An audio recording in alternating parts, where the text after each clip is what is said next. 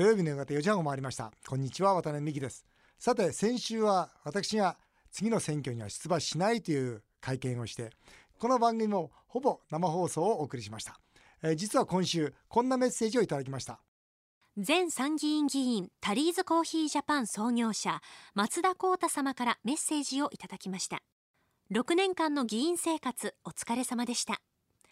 渡辺さんと国会でご一緒して印象深かったのは予算委員会や経済産業委員会で私が政府への提案や質問をした際良いと思っていただいた時にはその通りだと声に出して賛同していただけたことです。相手が与党だろうが野党だろうがこの国のために良い政策であればいいという。利権にまみれているような多くの政治家たちには普通は取れないスタンスです。私も1期6年で参議院議員を引退しましたが渡辺さんの今の悔しい気持ちは痛いほどわかります。経営者は少ない予算で事業を成功させるものが評価される。政治家は多くの予算を使ったものが評価される。全くその通りだと思います。そのような我々の考え方は受け入れられませんでしたね。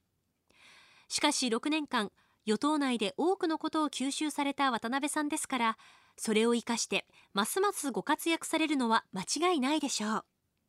永田町の外からでもできることは多々あります。また落ち着いたらぜひ日本の未来について語りましょう。松田さんありがとうございます。あの経産委員会と予算委員会で一緒だったんですよ。で特に経産委員会ではあの原発ゼロですよね。これをずっとね松田さんも言ってて。で僕はあのいつもそれであの感想を言って言わせてもらったりもっとこうやって言ってぶつけてくれとか、まあ、自民党でどうしても言えないあの僕の質問ができなかったこともあったもんですから、まあ、本当に僕の代わりにですねいろいろ言っていただいてあの松田さんとねあの本当はもっともっと戦いたかったと思っています。まあ今度はですねゲストに来ていただいてですね、まあ、これからの日本ということをまた改めて話をさせていただきたいと思います。そして、えー、こちらもお聞きください。渡辺美樹さんの会見の翌日日経新聞取材に対してワタミの清水社長は創業オーナーとして相談に乗ってもらう機会も多い業界のビジネス環境が厳しくなる中で個人的にはもう一度一緒に仕事ができれば嬉しいという復帰に期待するコメントをしています。まあ、あの今後のことはですね、えー、国会会期の後ですね会期末の後、えー、改めて発表しようとは思っていますが、あのー、まあ、そこまではですね7月の28日まではあ国会議員しっかりと務めさせていただきたいというふうに思ってます。ただあのまあワタミの社長がですね、えー、こんなメッセージをくれるということはとても嬉しいなというふうに思っています。さて CM の後は昨日公開の映画猫とじいちゃんを私が見てきました。奥さんに先立たれた時あなたならどうしますか？ぜひお楽しみになさってください。土曜日だけにこの映画どうよ最近夫婦関係のメールもたくさんいただくようになりました。渡辺さんもテリーさんも結婚30年を超え番組ではそれぞれ照れもあり直接的な愛情表現はされませんがなんだかんだスタジオではうちの家内がうちのかみさんがと話す姿も見受けられます。そんな中今回ご紹介する映画はこちら。猫とじいちゃん。この映画どうよ？主演は渡辺さんが大ファンの落語家立川志の輔さん。意外にも映画初主演です。志の輔さん演じる物語の主人公大吉は2年前に奥さんに先立たれ猫と暮らす70歳。何にもない小さな島で妻が愛した猫と暮らしています。日課は散歩と幼なじみたちとのおしゃべりそして自分で作る料理そんな生活の毎日。ある時体調を崩し心配する息子が一緒に東京で暮らさないかと声をかけます。映画の宣伝コピーには何にもないけど大切なものは全部ある。いつだって人生はこれからととても印象的な言葉が並んでいます。妻に先立たれた主人公と猫はどんな人生の決断を下すのか。動物写真家の岩合光明さんが初監督を務めた作品。100匹以上のオーディションから選ばれた猫の可愛さにも注目です。それでは渡辺さんこの映画を見てどんなことを感じましたか？よろしくお願いします。ということでこの映画同様です。昨日2月22日から公開されています。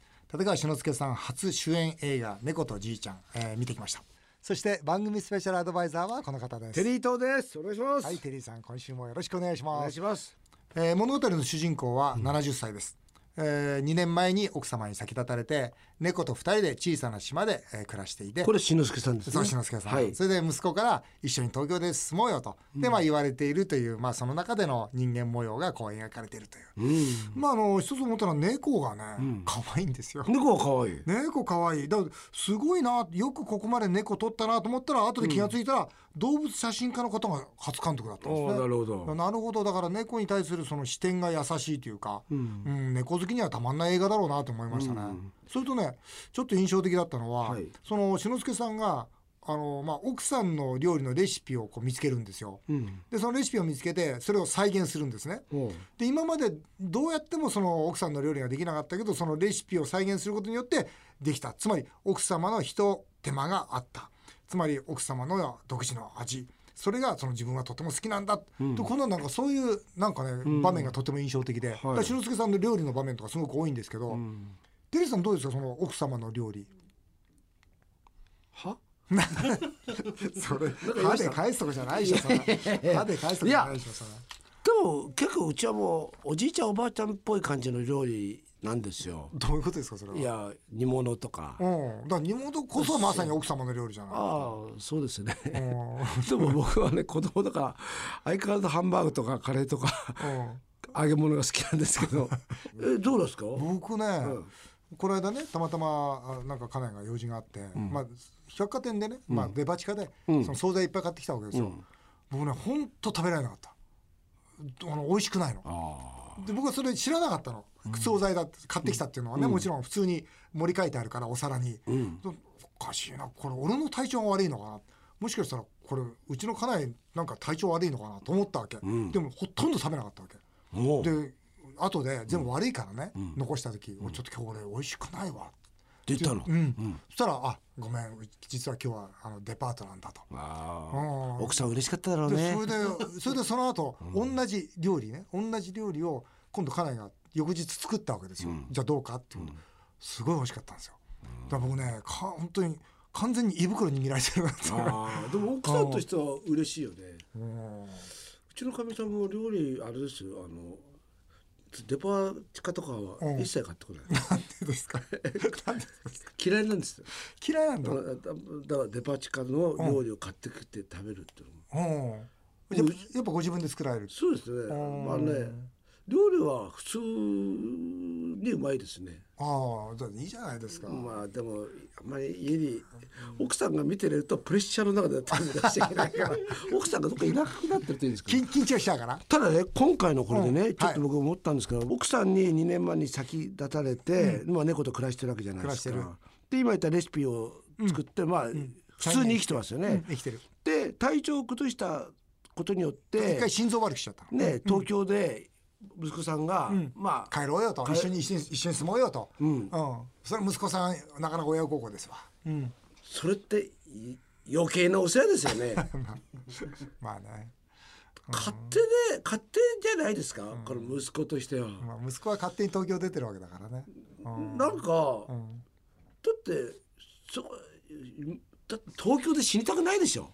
うんそうなんだろうね。ねえ。うんだから志の輔さんはもう行かないってことで、うん。なんかこう人間って住みたいところに住み続ける幸せってやっぱありますよね、東京っていうと、ん。マンションでしょ、マンションでしょうね。で狭いでしょうね。狭いのと、うん。もし、ん。自宅で死ぬとどうなるか知ってます？知らないよ。そんなこと考えてあじゃあ俺ね、うちのね、親父がうん。病院で死んだんですよ、うん。で一回家へ連れてくるじゃないですか。連れてくるで、それからまああの僕お寺行く。おお寺でしょ、うん。うん。家に来た時、うん。ううちあの自宅が3階建てだから、うん。3階までうん。エレベーターも何もないから階段で運んだ。運ぶんでしょ、うするとカラオケが立つんですよ。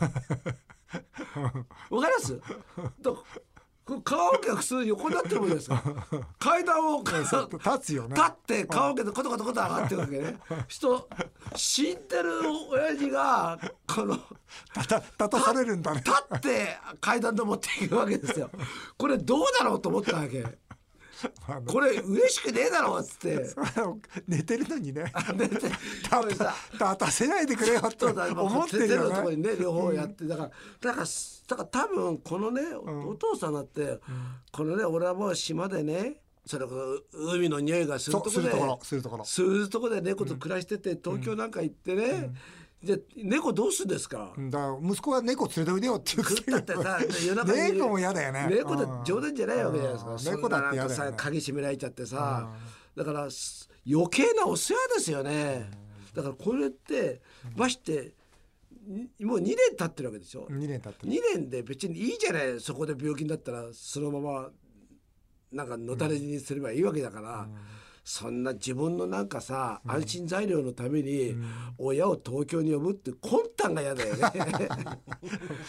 親孝行テリーさんに言わせると魂胆になっちゃう。いやなんかそういうのってあると思うね。でも今世の中これ多いと思うよ。多いよね。地方のねお一人住まいの老人の方ってもう700万人、うん。800万人って言われてるからだから本当に多いと思うよこの問題って。老人たちもそのぐらいの意識の中でいて、今ほらなんかさそうかスカイプみたいのがあればうんうん。喋、れるじゃないですか、うんうんうん。もうそれでいいから、うん。もうとっとと来んだと、うん。あの俺のこと心配するんだったらゼリーだけよこせっていうぐらいの、ぐらいの覚悟はやっぱ必要だよね。そのぐらいのこと、うん。だって向こう行ったってお前のとこどうせ狭いし、うん。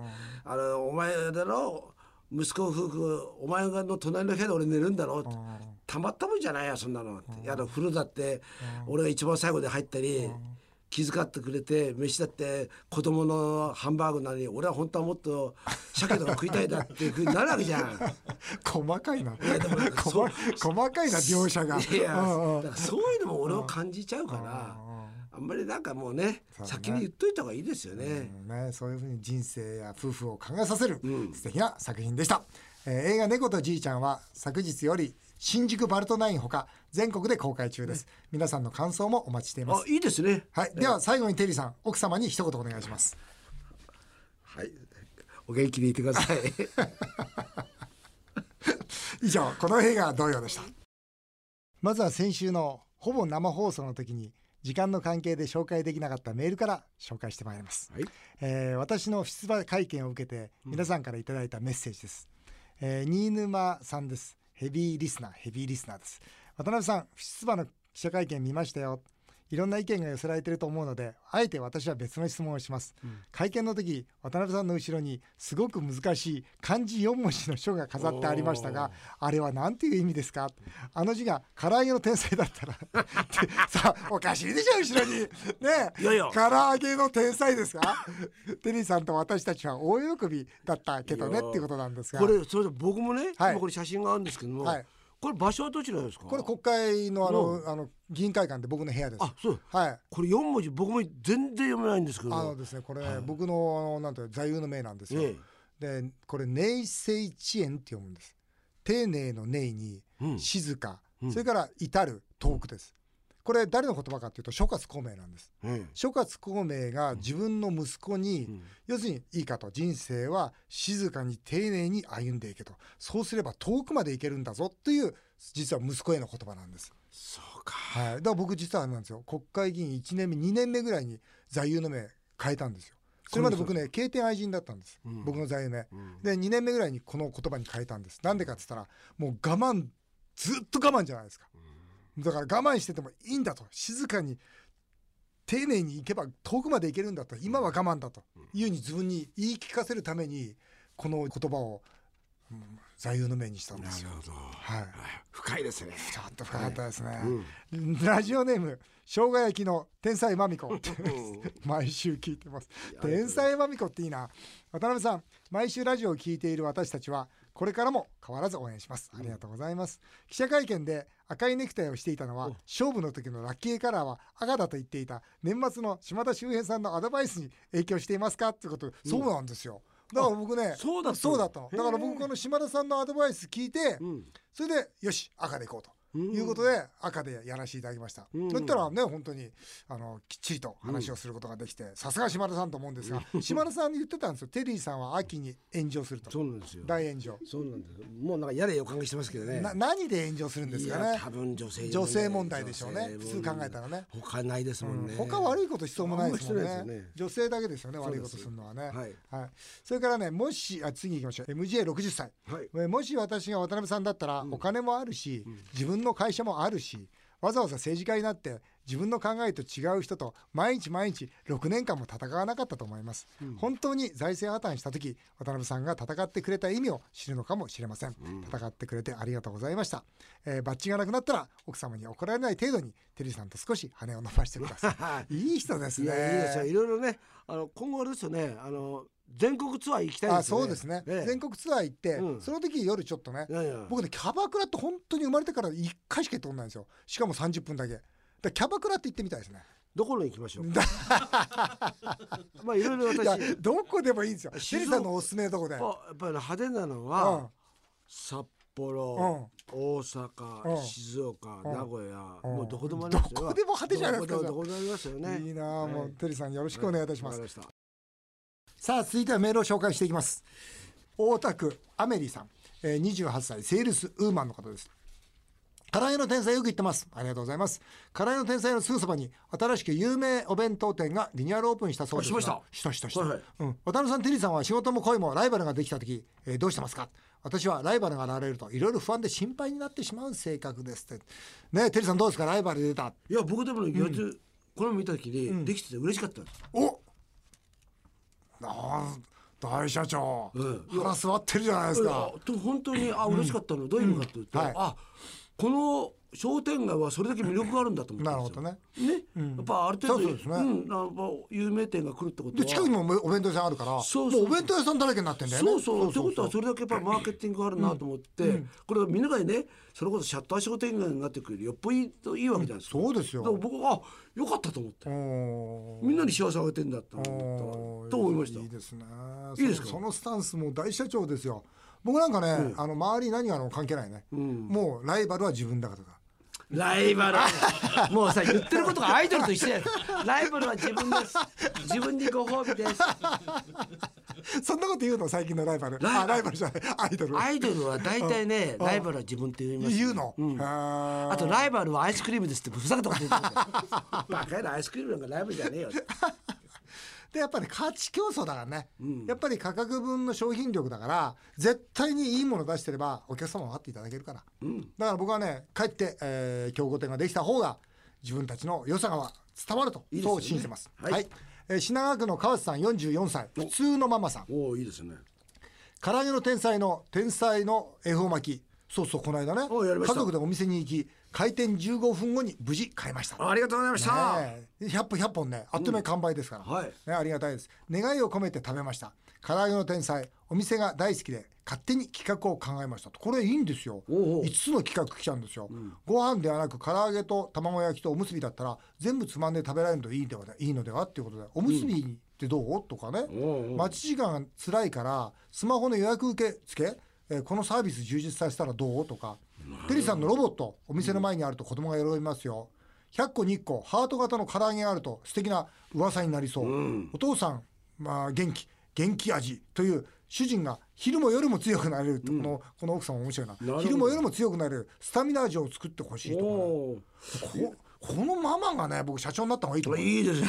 すごいな。アドバイザーとしてね参加してほしいですよね。すごい。特にねどうですか？5番のね五番。このスタミナ味っていうのうん。をちょっとなんかちょっとピリ辛のねうん。唐揚げなんかもなんかちょっと作ってみたいなと思いますよね。なんかいいですよね。いやいいと思う。あの季節でね。でこれ夏なんか夏なんかに向けてねうんピリ辛とかいいし、はい。うん。今ちょっとほらやっぱ何生姜味とか、うんあね。いいですね。なんかうんちょっとニンニク味とか、なんかこう味をパーンとニ出せンニクいいですね。いいでしょ？僕大好きですねニンニねク、そんなのをねこうずっと今考えて、はい。今3ヶ月に一つそのメニューをね、うん。入れてったらどうかなと思ってるんですよ。いいですね、うん、大社長どやりましょうやりましょう。やりますか？はい。そうすると今2個じゃないですか、うん。白黒で,で、はい。白黒季節。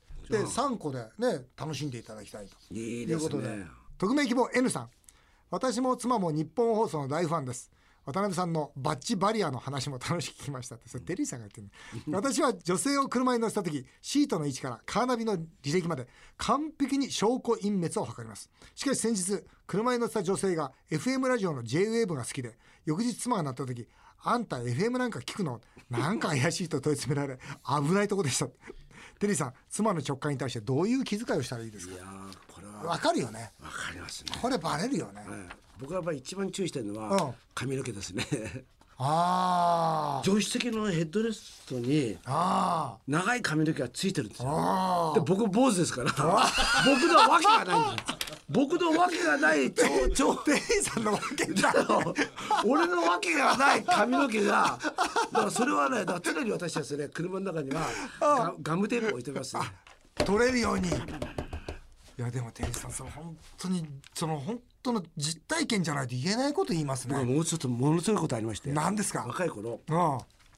助手席のサンバイザーあるでしょ？ありますね。サンバイザーにうちの奥さんうん。自分の写真を貼ってたんですよ。